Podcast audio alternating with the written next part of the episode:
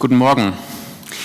In der lokalen Zeitschrift, die wir zu Hause so bekommen, ähm, da ist meistens irgendwie auf der letzten Seite so eine Werbung für Abnehmprogramme. Und um klarzumachen, wie effektiv diese Programme sind, sind da immer so Vorher-Nachher-Bildern von Menschen.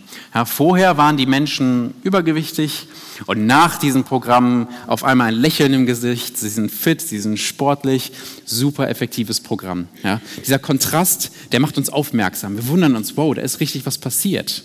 Und so gibt es ganz verschiedene Beispiele für so Vorher-Nachher-Bilder wo der Kontrast sehr groß ist. Ich habe einfach mal noch ein paar Beispiele mitgebracht. Zum Beispiel dieses Bild von diesem Mann, der wurde 2017 im Internet irgendwie berühmt. Das war ein Mann, der obdachlos war und man saß ihm auf der linken Seite halt auch an. Und dann kamen in so einer Aktion Menschen und haben ihm, ähm, wollten ihm helfen, haben ihm optisch versucht, so ein bisschen wieder äh, fit zu machen. Und äh, danach sah er dann aus wie so ein stilsicherer Mann, der mit beiden, äh, beiden sicher im Leben steht. Eine große Veränderung, ein großer Kontrast Kontrast vorher und nachher. Oder ein anderes Beispiel, dieses Auto.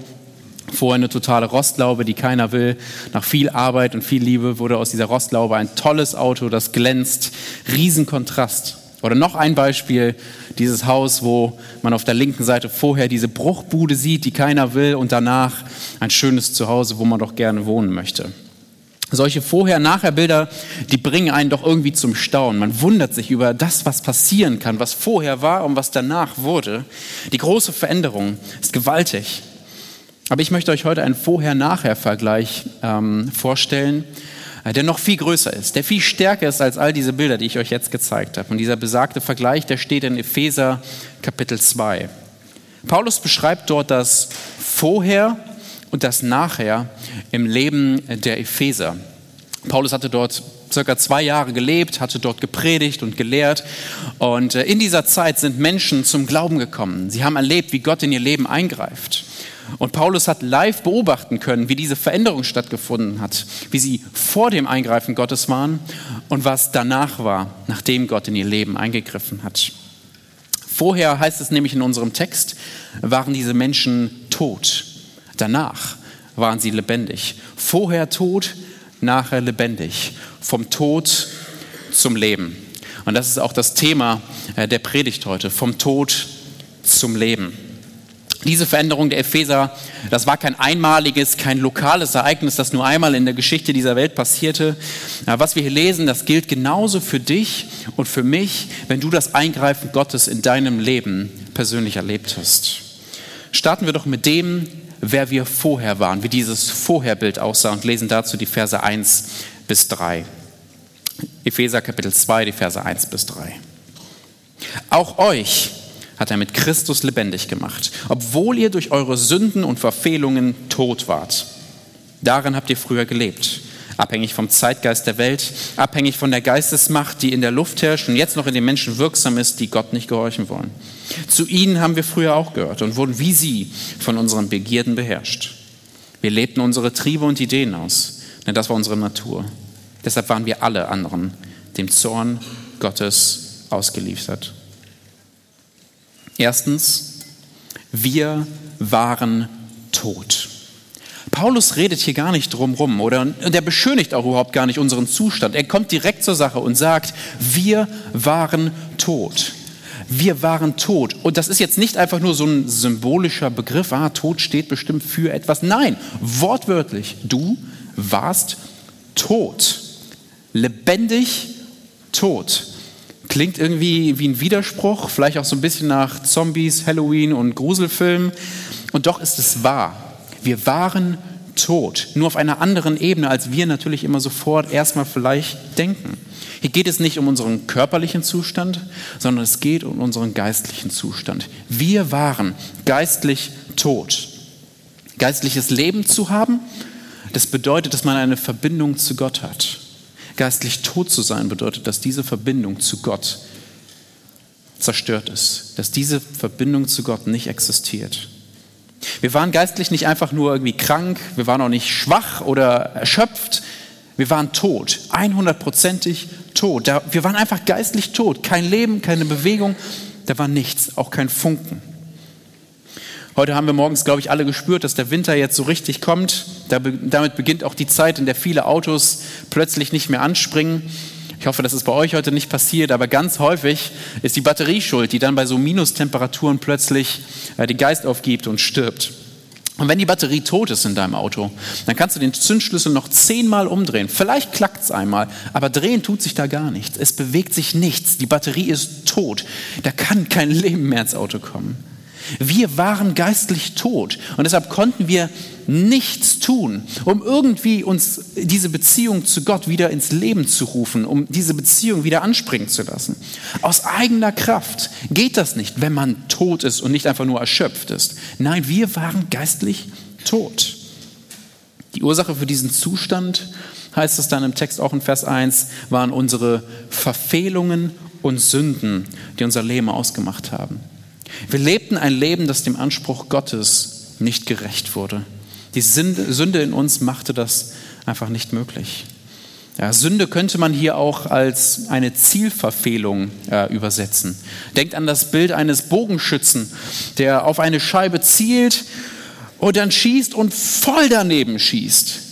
Das war unser Leben. Kein Leben als Volltreffer, ein Leben als Fehlschuss. Das waren wir, geistlich tot. Und das zeigte sich in der Art, wie wir lebten, wie unser Leben aussah. Ja, Paulus nennt hier drei Dinge, die unser Leben ausmachte, wie unser Lebensstil eigentlich war. Ähm, das erste, wir lebten gemäß dieser Welt. Zweitens, gemäß dem Satan oder abhängig von ihm. Und drittens, gemäß oder abhängig unserer Natur. Erstens, die Welt, die drückt von außen uns ein Leben auf, mit ihren Werten, mit ihrer Moral, die, Gott, die Gott völlig widersprechen. Was die Welt lehrt, ist vieles, wirkt vielleicht sogar manchmal gut, aber es ist auf jeden Fall nie das, was auf Gott hinweist. Diese Welt weist nicht auf Gott hin. Sie weist vielleicht auf dein Leben hin oder auf das, was hier passiert. Aber Gott ist egal. Von innen heraus als zweites sind da unsere, ist unsere Natur da, mit unseren Begierden, die von innen gegen uns kämpfen, die unsere Gedanken und Handlungen in Richtungen bewegen, wo wir selbst in der Welt sagen würden, ey, das ist nicht okay, das, das wäre verpönt sogar hier. Aber was wir manchmal denken, was für Gedanken wir haben, das kommt aus unserer Natur, die in uns ist. Und dann ist da noch als drittes der Satan, der hier als in der Luft herrschende Geistesmacht bezeichnet wird. Und er hatte Zugriff auf unser Leben. Er beeinflusste uns und er nutzte beides, Welt und unsere Natur, gegen uns, um uns vor allem, vor allem eins zu tun, um uns wegzubewegen von Gott, möglichst weit weg von ihm, damit wir eher nach seinen Wünschen leben. Die Welt von außen, unsere Natur von innen und der Satan, der versucht beides gegen uns auszuspielen. Wir waren tot und das führte zu einem Leben, dass Gott völlig widersprach, dass eine Zielverfehlung war, dass da einfach nur ein Schuss daneben war. Und jeder Mensch, der das Eingreifen Gottes in seinem Leben leider noch nicht erlebt hat, der ist immer noch tot, weil er schon von Geburt an so war. Denken wir an 1. Mose, die erste Geschichte von Adam und Eva, wie, wie Gott zu ihnen sagt im Garten, ihr dürft von allem essen, aber nur von dieser einen Frucht, davon esst nicht. Weil wenn ihr davon esst, müsst ihr sterben. Und sie aßen davon. Und was passierte? Sie starben. Offensichtlich nicht sofort körperlich, aber der geistliche Tod kam in diesem Moment ins Leben von uns Menschen. Und wir sind Erben dieses Todes. Immer noch leiden wir unter diesem Tod. Wir werden so geboren. Römer 3 drückt es zum Beispiel sehr eindeutig aus. Dort heißt es, keiner ist gerecht, auch nicht einer. Keiner hat Einsicht und fragt nach Gott. Alle haben sie den rechten Weg verlassen und sind unbrauchbar geworden. Niemand ist da, der Gutes tut. Kein einziger. Das ist jetzt bisher echt keine Schönwetterpredigt. Vielleicht fragst du dich auch, muss man das so schwarz-weiß sehen? Ist das nicht ein bisschen sehr absolutes Urteil, einmal drüber geschert über alle Menschen? Steckt in uns Menschen nicht auch irgendwie ein Fünkchen Gutes? Wie ist es mit den Menschen, die ich kenne, die mit Gott eigentlich nichts zu tun haben, aber sich sozial total engagieren, für andere Menschen da sind, Gutes tun? Sind das auch einfach tote Menschen? Kann man das wirklich so sagen? Stell dir mal vor, du stehst Samstagmorgen auf, du hast schon Hunger, du freust dich auf das Frühstück und du machst dir ein leckeres Omelett. Du schlägst das erste Ei in die Pfanne, haust es in die Pfanne rein und du riechst und siehst es sofort. Es ist verdorben. Es ist eklig. Du weißt sofort, dieses Ei, das, das geht nicht. Und dann überlegst du dir, ich nehme einfach noch fünf Eier, schlag die auch in die Pfanne, die werden das schon ausgleichen. Das würden wir nie im Leben machen. Stell dir mal vor, jemand bietet dir sowas an und sagt dir, ja, es war zwar ein Ei verdorben, aber ich habe einfach noch ein paar Eier dazu reingeschlagen, dann passt das schon. Das würden wir auf gar keinen Fall essen. Das eine schlechte Ei verdirbt das ganze Omelett. Nicht die Guten können das Schlechte ausgleichen, das Schlechte beeinflusst das Gute, das da vielleicht auch ist. Es mag sein, dass wir vor Gottes Eingreifen in unserem Leben Dinge getan haben, die gut zu sein scheinen. Aber es sind nicht die guten Taten, die hier den Ton vorgeben, sondern es ist das Schlechte in uns. Aber wenn wir schon mit Eiern und einem Omelett diesen Anspruch haben, was glaubt ihr, was für einen Anspruch Gott hat an Heiligkeit? Weil für Gott macht es keinen Unterschied, ob wir mit dem Pfeil schießen und voll daneben oder ein bisschen daneben schießen. Nur genau in der Mitte ist der Anspruch, den Gott hat. Für Gott ist alles andere daneben. Und das macht doch auch Sinn. Gott ist Schöpfer, Gott ist heilig, Gott ist gewaltig. Er hat das Universum geschaffen. Das ist sein Anspruch, den er hat an Heiligkeit. Wir waren tot, nicht krank, nicht erschöpft. Wir waren geistlich völlig tot. Die Brücke zwischen Gott und uns war eingebrochen. Die Beziehung bestand nicht mehr. Und weil wir geistlich tot waren, waren wir dem Zorn Gottes ausgeliefert, so steht es in Vers 3. Dieser Zorn ist kein willkürlicher Wutausbruch. Gott hat das schon vor langer Zeit angekündigt und jetzt sind schon tausende, tausende von Jahren vergangen. Gott handelt nicht willkürlich. Gott handelt geplant. Gott kündigt es an. Gott gibt uns auch einen Ausweg. Und er macht uns unmissverständlich klar, wer geistlich tot ist und bleibt, wird nach seinem physischen Tod vor Gottes Gericht nicht bestehen können. Wir nehmen nur leider als Menschen meistens den körperlichen Tod so ein bisschen mehr wahr als den geistlichen Tod. Vielleicht, weil wir den körperlichen Tod ja mehr sehen. Ähm, es ist irgendwie für uns wahrnehmbarer, vielleicht. Ähm, dabei ist der geistliche Tod auch der viel entscheidendere. Der geistliche Tod macht so viel mehr aus in unserem Leben. Jeder von uns hat Menschen in seinem Umfeld, die geistlich tot sind, oder? Nachbarn, Freunde, Arbeitskollegen, Mitschüler, vielleicht auch in der Familie. Und wir würden trauern, es würde uns extrem wehtun, wenn ein Mensch, der uns nahe steht, stirbt, oder? Aber bricht unser Herz auch in der gleichen Weise, wenn dieser Mensch, weil dieser Mensch geistlich tot ist?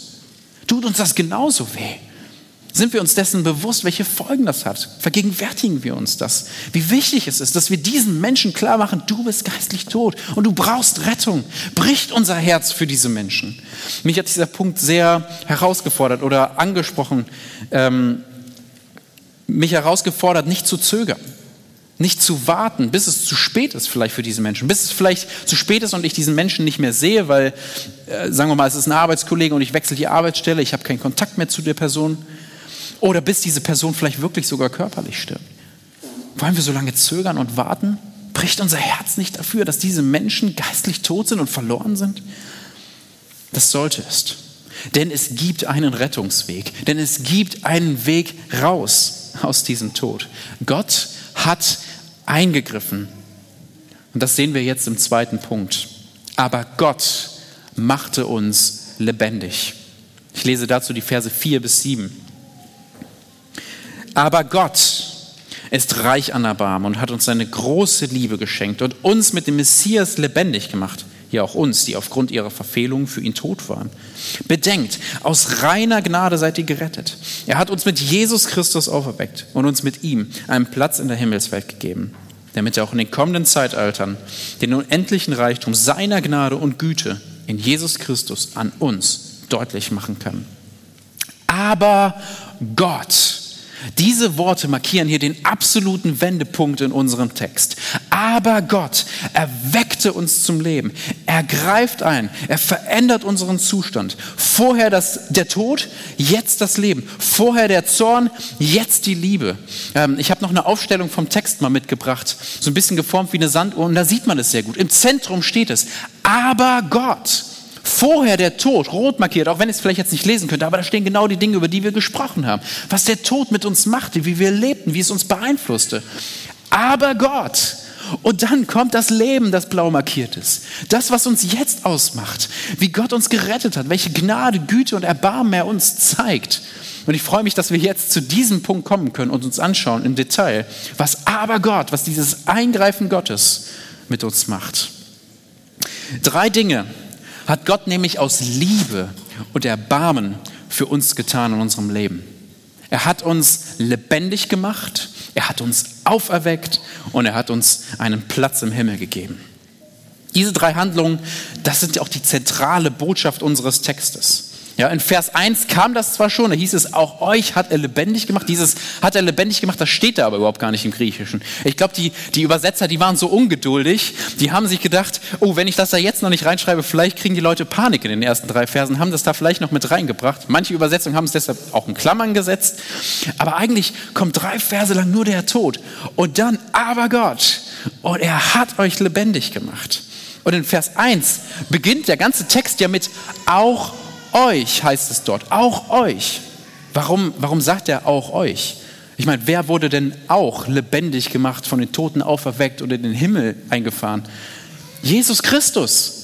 Auch er ist auferweckt worden. Auch er hat einen Platz im Himmel bekommen. Und hier heißt es, auch euch in gleicher Weise, euch, auch das Gleiche ist mit euch passiert. Ihr seid den gleichen Weg wie Jesus gegangen. In Kapitel 1 vom Epheserbrief wird das Ganze nämlich beschrieben, direkt vor unserem Text. Da heißt es, Gott zeigte seine Macht darin, wie Gott Jesus auferweckt hat und ihn auf den Thron an seine rechte Seite gesetzt hat. Und in unserem Text geht es jetzt darum, wie Gott seine Liebe zu uns zeigt, indem er das Gleiche mit uns macht, indem er uns auferweckt, zum Leben erweckt und einen Platz im Himmel gibt. Schauen wir uns die drei Handlungen jetzt mal im Detail ein, an. Das erste, wir wurden durch Christus lebendig gemacht. Also so wie Jesus nach drei Tagen lebendig wurde, hat Gott auch uns Leben eingehaucht. Wir waren geistlich tot, aber Gott machte uns lebendig. Wir wurden lebendig gemacht, indem Gott uns unsere Sünden vergeben hat, indem er diese Last, diese Schuld, die wir wegen unserem Lebensstil, den wir lebten, auf uns geladen haben, den hat er uns vergeben. Er hat gesagt, ich nehme euch diese Schuld. Es ist eine riesige Last, die wir eigentlich alle getragen haben. Und er hat sie uns genommen. Ich erinnere mich noch gut daran, an dem Tag, an dem Gott mich geistlich lebendig gemacht hat, an dem Tag, als, als er aber Gott mein Leben gesprochen hat. Da erinnere ich mich noch an dieses, vielleicht war es auch nur ein Gefühl, aber es war so eine, eine Last, die einfach weggefallen ist. Eine Freiheit, die ich auf einmal gespürt habe. Und ich habe schon viele Zeugnisse gehört, in denen Menschen etwas Ähnliches berichtet haben. Vielleicht geht es euch auch so und ihr habt das auch ähnlich erfahren, dass dieser Moment, wo Gott in euer Leben eingegriffen hat, so eine Last war, die weggefallen ist. Ähm, und ich glaube, es ist dieser Moment, wo Gott eben eingreift und einen lebendig macht wieder und geistliches Leben einhaucht. Und man merkt, es passiert gerade etwas in mir. Das hat er in uns getan. Er hat uns vergeben. Wir sind lebendig jetzt wieder. Und als zweites hat er uns auferweckt, so wie auch Jesus auferweckt wurde. Diese Auferweckung bedeutet, dass wir völlig neue Menschen geworden sind. Wir haben eine neue Identität durch Christus bekommen. Das ist, als wenn du deinen Personalausweis an Jesus abgibst. Er nimmt den, zerreißt ihn, gibt dir einen neuen. Und da gibt es im Personalausweis so eine Kategorie, die heißt geistlicher Zustand. Vorher stand er geistlich tot und im neuen Personalausweis steht geistlich lebendig durch Christus. Du bist ein Kind Gottes. Vorher waren wir verlorene Sünder. Jetzt hat Gott uns auferweckt, dass wir Kinder Gottes sind, die Erben seiner Herrlichkeit sind. Dank dieser neuen Identität ist diese Brücke zu Gott wieder aufgebaut. Wir können uns Gott wieder nahen. Wir können wieder in seine Gegenwart kommen. Wir leben wieder geistlich. Und als drittes hat Gott uns einen Platz in der Himmelswelt gegeben. Gott hat uns schon Plätze im Himmel reserviert. Das finde ich einfach toll.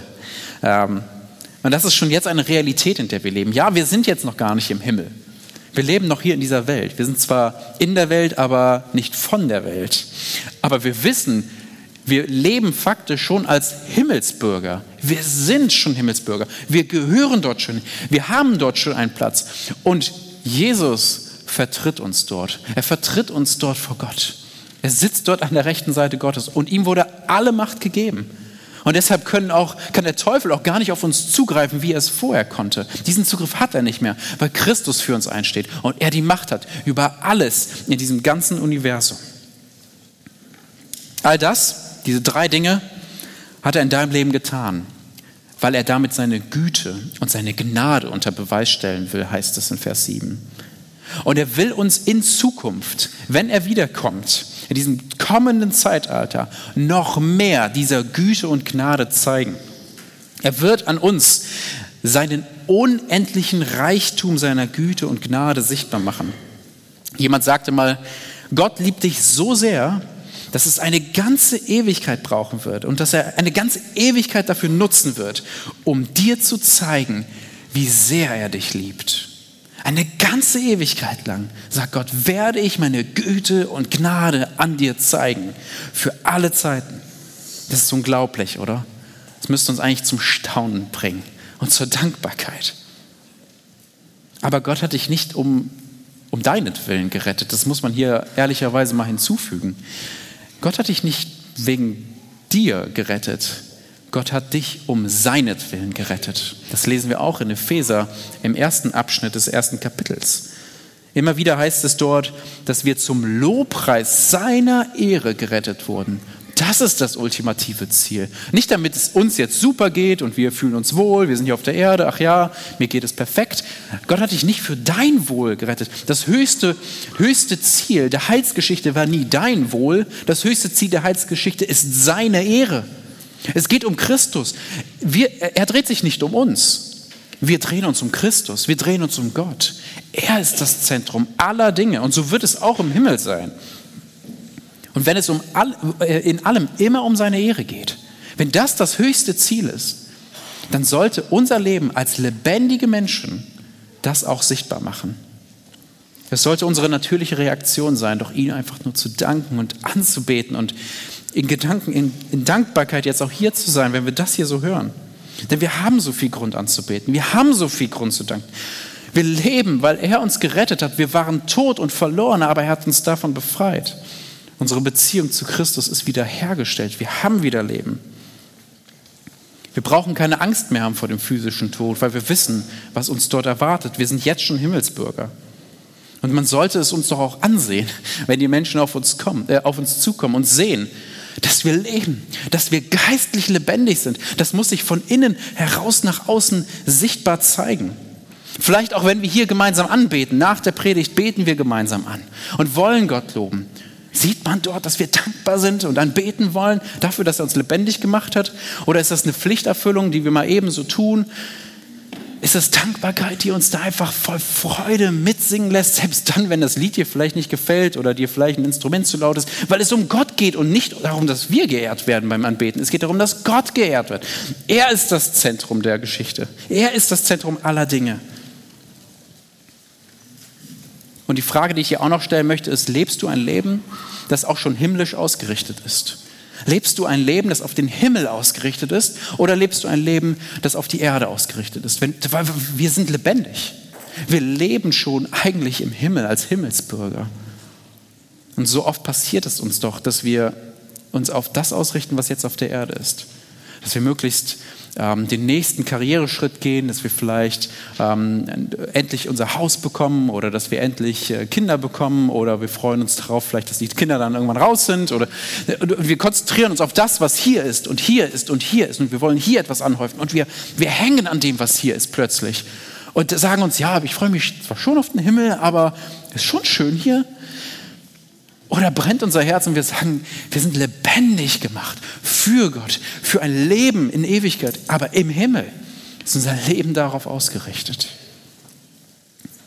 Wir haben jetzt schon zwei ganz zentrale Wahrheiten dieses Textes festgehalten. Ich war tot, aber Gott hat in mein Leben eingegriffen und ich wurde lebendig. Das dritte große Thema unseres Textes lautet ähm, allein aus Gnade. Und das vertieft Paulus in den Versen 8 bis 10. Lesen wir diese Verse mal zusammen. Denn durch die Gnade seid ihr gerettet worden aufgrund des Glaubens. Dazu habt ihr selbst nichts getan. Es ist Gottes Geschenk. und nicht euer eigenes Werk. Denn niemand soll sich etwas auf seine guten Taten einbilden können. In Jesus Christus sind wir Gottes Meisterstück. Er hat uns geschaffen, dass wir tun, was wirklich gut ist. Gute Werke, die er für uns vorbereitet hat, dass wir damit unser Leben gestalten. In diesen drei Versen möchte Paulus uns noch mal eins ganz, ganz klar machen. Wir sind errettet aus Gnade. Und zwar nur aus Gnade. Und wir können rein gar nichts selbst dazu tun. Wir können kein Werk bringen, das uns selbst retten könnte. Nicht mal anteilig. Gottes Gnade ist ein Geschenk, das wir erhalten. Ein Geschenk, das er uns geben möchte. Es wäre sogar eine Beleidigung zu versuchen, äh, irgendwie eine Gegenleistung zu bringen um dieses, für dieses Geschenk. Stell dir mal vor, ähm, ein, ein, ein Mensch, der dir sehr wichtig ist, hat Geburtstag. Und du machst dir viele Gedanken um das Geschenk, hast lange überlegt, hast sogar viel Geld in die Hand genommen, 100 Euro investiert in dieses tolle Geschenk, freust dich schon, das Geschenk zu überreichen. Du kommst zum Geburtstag und äh, du überreichst das Geschenk und denkst, okay, jetzt kommt vielleicht eine Umarmung oder ein Dankeschön, aber die Person kramt auf einmal in der Tasche, sucht nach irgendwas und findet einen 5-Euro-Schein, gibt dir den quasi so als Gegenleistung für dein Geschenk. Das wäre irgendwie verletzend, das wäre auch irgendwie merkwürdig. Das ist ein Geschenk. Ein Geschenk nimmt man an, und zwar ohne Gegenleistung.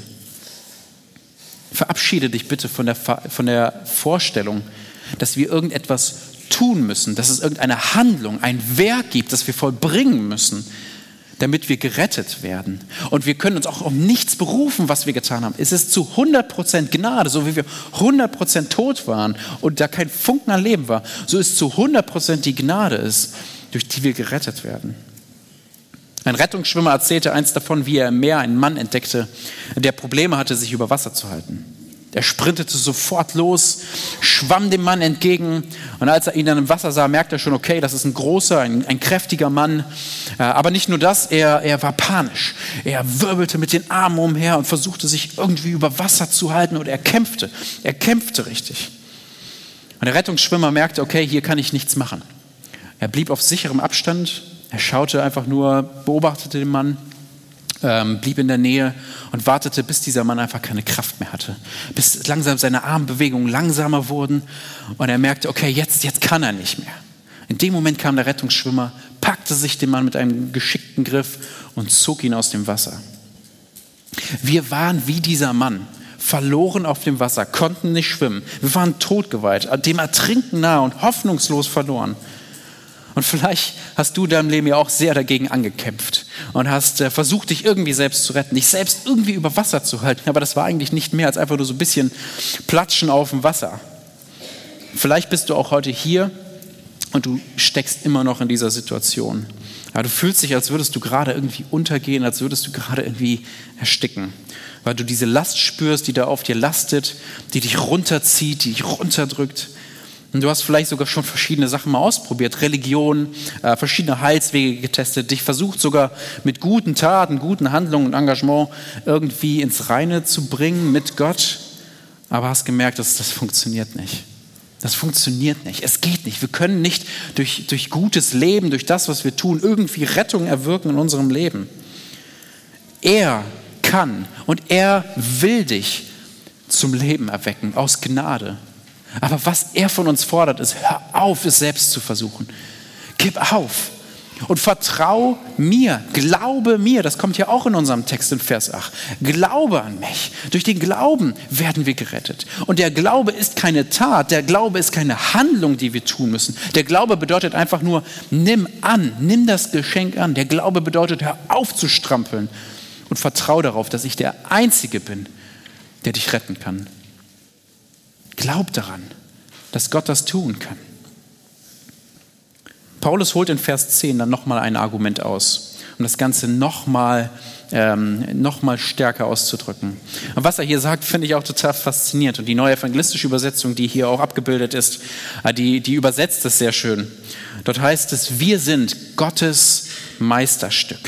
Das griechische Wort hier, Poema, ähm, das bedeutet, oder kennen wir zum Beispiel aus dem deutschen Wort Poesie, ähm, Poema das hat einen ganz klaren Bezug auf die Schöpfung. Das kommt hier nur zweimal vor in der Bibel. Es kommt hier an der Stelle vor und dann kommt es noch in Römer 1 vor, wo wir einen ganz kleinen Hinweis haben auf die Schöpfung Gottes der Erde. Das heißt, hier ist ganz klar der Schöpfungsgedanke als Hintergrund. Denn Gott hat dich geschaffen. Der Fokus ist hier aber nicht das erstmalige Geschaffenwerden oder dass wir ähm, körperlich geschaffen wurden bei unserer Geburt, sondern der Fokus ist hier, dass er sagen möchte, dass du zum Leben erweckt wurdest, dass du auferstanden bist, dass du ähm, einen Platz im Himmel hast. Das ist ein Schöpfungswerk Gottes. Er hat das geschaffen. Es ist eine Schöpfung. Wir sind Gottes Meisterstück. Wir sind seine Schöpfung. Und das macht jedoch auch nochmal so ganz, ganz klar, dass wir rein gar nichts mit unserer Errettung zu tun haben. Denn wir können nicht Poema, wir können nicht uns göttlich schöpfen. Göttliche Schöpfung ist etwas, was nur Gott kann. Nur er ist dazu fähig. Wir haben so wenig mit unserer eigenen Rettung zu tun, wie wir mit der Schöpfung der Erde zu tun hatten, als die Sterne platziert wurden. Damit hatten wir nichts zu tun, da sind wir uns einig. Und genauso wenig können wir uns selber retten. Es kommt aus dem Glauben und aus der Gnade. Wir verdanken es Gott. Und er weitet das Ganze auch noch zuletzt aus und sagt, selbst gute Dinge, die wir tun, selbst diese Dinge kommen aus Gott. Er hat uns dafür vorbereitet. Er legt es in uns. Ähm, als neue Menschen beruft er uns zu guten Werken. Ja, wir sollen gute Werke tun. Und er rüstet uns auch dafür aus. Er bereitet es auch vor. Aber wir werden nicht gerettet durch gute Werke. Wir werden zu guten Werken hin gerettet. Also bitte verabschiede dich auch von dem Gedanken, dass du dich irgendwie als erretteter Mensch halten musst oder halten kannst. Ja? Wenn ich mal dreimal nicht im Gottesdienst war, muss ich an meinem Heil zweifeln? Nein, du kannst nichts tun. Verabschiede dich von diesem Gedanken völlig und vertrau auf diese Gnade. Natürlich müssen wir das irgendwie müssen wir beide Seiten betrachten. Wir reden jetzt hier von dieser Gnade, die so groß ist. Natürlich beruft uns Gott auch dazu und sagt, lebe ein Leben, das heilig ist. Das lassen wir hier nicht außen vor. Aber der Fokus hier in diesem Text ist jetzt erstmal darauf hinzuweisen, weil ab Kapitel 4 des ganzen Epheserbriefes geht es darum, wie wir leben sollen, wie unser Leben als Christen aussehen soll. Und da müssen wir aktiv werden, da müssen wir etwas tun. Aber lasst uns erstmal festhalten, dass wir gerettet sind, als zwar allein aus der Gnade. Weil wenn wir das nicht verstanden haben, werden wir es auch niemals schaffen, gute Werke für Gott zu tun. Werden wir es auch niemals schaffen, dieses Leben für Gott zu leben. Weil wir seine Gnade brauchen. Aber in dieser Gnade, da ist das möglich. Es waren einmal zwei Hunde, ein Schäferhund und ein Pudel. Die beiden diskutierten ganz wild darüber, wer von ihnen der Beste ist. Und der Schäferhund sagte, ich bin groß, ich bin stark und schnell, ich bin der Beste. Und der Pudel meinte, nein, ich bin süßer, deshalb bin ich der Beste. Und der Schäferhund schlug deshalb so einen kleinen Wettbewerb vor. Er sagte, komm, wir klären die Frage mit einem Wettbewerb. Derjenige, der als erstes im Haus ist, hat gewonnen und ist der Beste. Ja, und der Pudel stimmte zu und sagte, ist okay, so machen wir es. Und der Schäferhund rannte los stellte sich auf die Hinterbeine an die Tür, versuchte mit seinem Mund irgendwie an den Griff zu kommen, so ein Drehgriff. Ah, es klappte nicht richtig, er kämpfte, merkte, oh, das ist die falsche Taktik, ging nochmal runter, nochmal hoch, mit den Pfoten versuchte er jetzt zu drehen. Es dauerte mehrere Minuten, dann hat er es endlich irgendwann mal geschafft. Dann war der Pudel dran. Der Pudel rannte zu einer anderen Tür, stellte sich auf seine Hinterbeine, kratzte so ein bisschen an der Tür. Zack, ging die Tür auf und der Besitzer stand da, hat ihm die Tür aufgemacht. Der eine versuchte mit seiner eigenen Kraft irgendwie die Tür aufzubekommen. Der andere vertraute auf die Beziehung zu Gott, äh, auf die dieses Besitzers. Wir aber, wir vertrauen auf die Beziehung zu Gott, oder? Das ist es, was wir tun sollen. Lasst uns nicht auf unsere Kraft vertrauen und versuchen, irgendwie diese Tür aufzubekommen. Wie wir schon vorhin gehört haben. Nee, wir müssen klopfen. Wir müssen an der Tür kratzen. Wir müssen uns auf unsere Beziehung zu Gott verlassen, auf diese Gnade, die er schenkt. Nur neigen wir Menschen leider immer dazu, dass wir es selbst machen wir wollen. Wir wollen es selber schaffen. Wir wollen selber die Dinge anpacken. Wir wollen selbst die Tür aufmachen. Es fällt uns schwer, uns von anderen abhängig zu machen. Das gilt schon zwischenmenschlich so. Wie viele Beziehungen gehen kaputt, weil man sich nicht abhängig machen möchte. Aber genauso fällt es uns auch schwer mit Gott. Zu sagen, Gott, ich lass los. Ich vertraue dir. Es ist einfach Gnade. Gott lehrt uns ganz klar, Du kannst nichts tun, um dich zu retten. Vertrau mir. Das Einzige, was du brauchst, ist diese Wiederherstellung der Beziehung zu mir. Und diese Tür kann nur Gott öffnen. Ich frage mich manchmal, ob diese Gnade Gottes hier bei uns auch sichtbar wird und ob sie in meinem Leben sichtbar wird. Denken Menschen, wenn sie mich sehen, der Daniel, pff, das ist irgendwie so ein Heiliger, predigt das vorne sogar und äh, der macht bestimmt nie Fehler. Ist das das Bild, das ich abgebe? Wie ist es für uns als Gemeinde? Geben wir, wenn Menschen, Gäste hier reinkommen, so ein Bild ab, wo die Leute denken, das sind richtig heilige Menschen, die leben auf irgendeinem anderen Level, ganz anderes Niveau. Das sind Heilige, die machen bestimmt keine Fehler. Oder sehen die Menschen in uns die Veränderung, die wir erlebt haben? Dass wir Sünder waren, die immer noch kämpfen mit gewissen Dingen, Nachwirkungen dieser alten Identität, die wir hatten, dass wir tot waren. Aber sehen sie, dass wir damit umgehen, indem wir Gott um, um, um Gnade bitten und aus dieser Gnade leben? Sind wir als Gemeinde so, dass wir Sünde voreinander bekennen und ehrlich und authentisch voreinander sind? Ich glaube, das ist total wichtig weil wir sonst nämlich Menschen um uns herum eben genau das vermitteln, dass sie ein ganz bestimmtes Leben leben müssen und dadurch werden sie gerettet. Lasst uns nicht so ein Instagram-Leben leben, wo wir Fotos machen und nur die Highlights unseres Lebens zeigen. Lasst uns Menschen teilhaben an unserem Leben. Lasst uns ihnen zeigen, wie Gott uns gerettet hat aus der Gnade, aus dem Tod, in dem wir waren. Denn am Ende soll doch alles, was wir tun und alles, was wir sagen, nicht auf uns hindeuten, sondern auf ihn. Und wer wird groß gemacht, wenn wir zeigen, wie groß die Gnade an uns war, weil wir doch so tot waren? Gott wird dadurch geehrt. Lasst uns versuchen, unsere Taten einfach auf ihn auszurichten und niemals Menschen darauf hinzuweisen, wer wir sind und wie gut wir doch leben, sondern wie gnädig er ist. Das ist die gute Botschaft Gottes, die wir hier in Epheser 2 finden. Wir waren geistlich tot. Wir verdienten den Zorn Gottes. Aber Gott hat uns lebendig gemacht. Er hat uns auferweckt. Er hat uns einen Platz im Himmel gegeben. Und wir können wieder eine Beziehung zu ihm haben, die ewig währen wird, weil wir jetzt schon einen Platz im Himmel haben. Und das allein aus der Gnade Gottes. Nicht aus meiner Kraft, sondern aus, aus seiner. Und ich wünsche dir, dass dich, dich diese Botschaft zum einen zum Staunen bringt und zum anderen zum Weitersagen ermutigt. Und ich glaube, jetzt ist auch ein guter Moment, äh, wo wir gemeinsam jetzt aufstehen können und vielleicht in Gebeten diesen Gott ehren ähm, und preisen und danach uns Zeit nehmen, um Gott in Liedern anzubeten, ihm die Ehre für das zu geben, was er für uns getan hat.